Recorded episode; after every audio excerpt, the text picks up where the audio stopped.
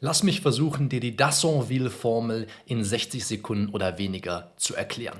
Denn bis heute ist die Dassonville-Formel Ausgangspunkt dafür, herauszufinden, ob eine Maßnahme gleicher Wirkung im Sinne von Artikel 34 AIUV getroffen wurde.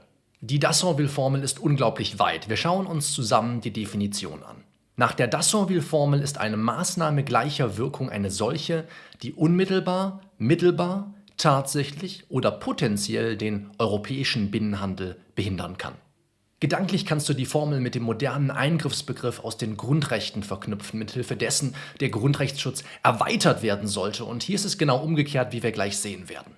Dadurch, dass die Dassonville-Formel auch alle mittelbaren und sogar rein potenziellen Behinderungen erfasst und damit eine gegebenenfalls willkürliche Prognoseentscheidung erlaubt, ist der Schutzbereich der wahren Verkehrsfreiheit extrem weitreichend. Das hat also den EuGH dazu veranlasst, im sogenannten Keck-Urteil die Dassonville-Formel teilweise wieder einzuschränken.